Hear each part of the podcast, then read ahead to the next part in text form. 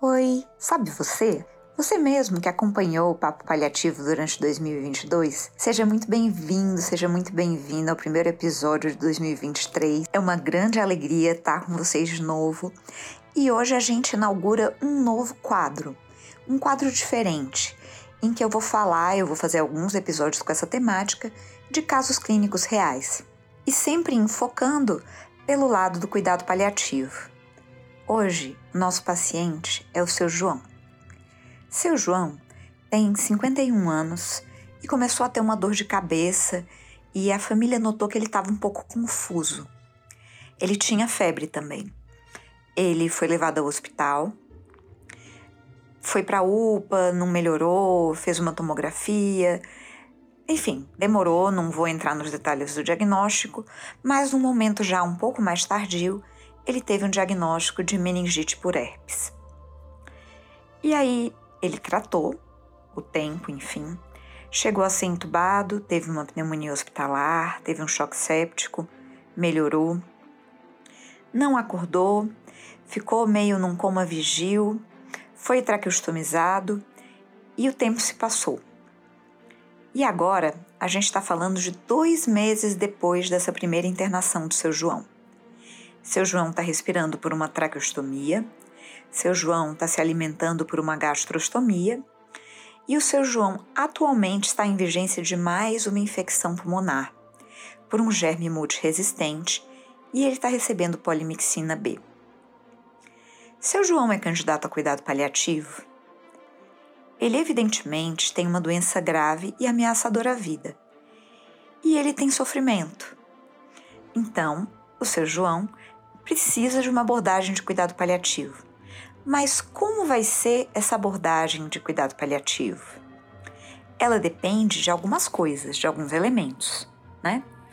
Um desses elementos é o prognóstico da doença de base do seu João. O seu João vai acordar?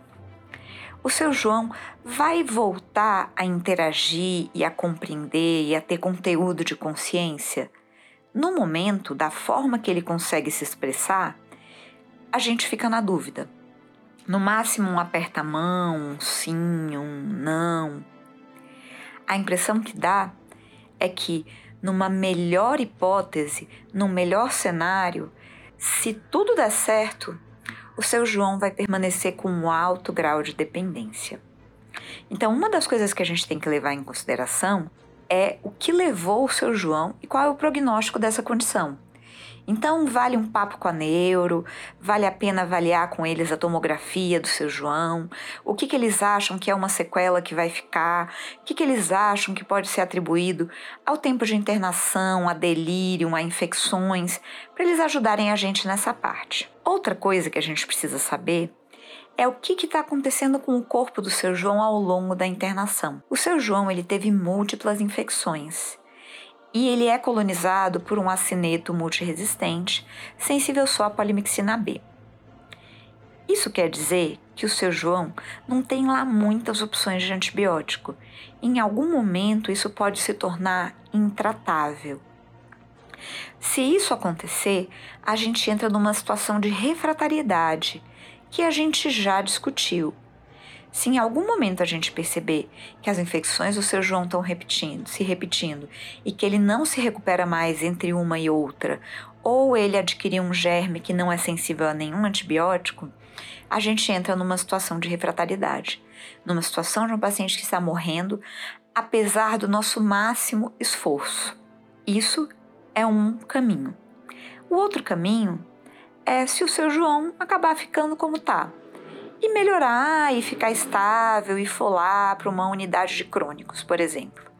Então vamos dizer que o seu João ficou nessa situação em que ele não consegue se expressar, aparentemente não tem capacidade de decisão, ficou lá na nossa unidade crítica, tratando suas infecções e fazendo cuidados de enfermagem para escara e aguardando uma transferência para um hospital de retaguarda. Será que essa era uma situação que o seu João teria escolhido? Se o seu João pudesse falar com a gente sobre a situação dele atual, o que será que ele nos diria? Isso é um outro aspecto pelo qual a gente tem que ver o seu João.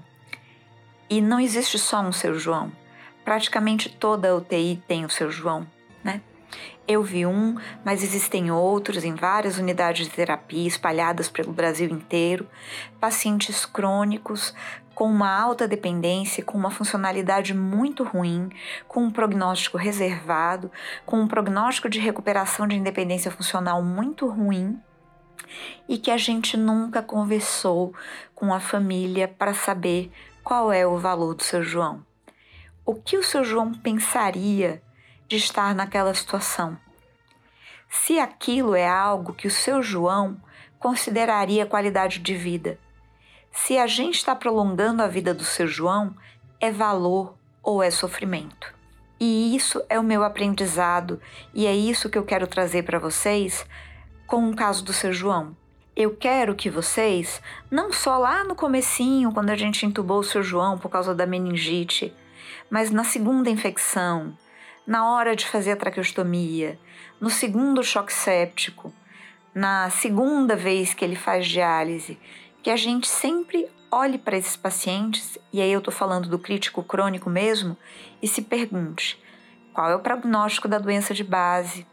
Qual é o prognóstico da situação atual dele na UTI? Porque a partir de um momento as complicações acabam sendo até mais importantes do que o primeiro diagnóstico. Qual é o melhor cenário para essa pessoa? E se esse melhor cenário é compatível com os valores e prioridades dessa pessoa? Então, o seu João tem muito a ensinar para gente e eu gostaria que vocês levassem essa mensagem e a minha mensagem de começo de ano. A cada tratamento, a cada intervenção que vocês forem fazer, olhem para o paciente e pensem: eu estou agregando valor ou eu estou agregando sofrimento? E esse é o Papo Paliativo de hoje. Um abraço e um 2023 de muito amor, de muita alegria, de muita saúde e de muito autocuidado para vocês.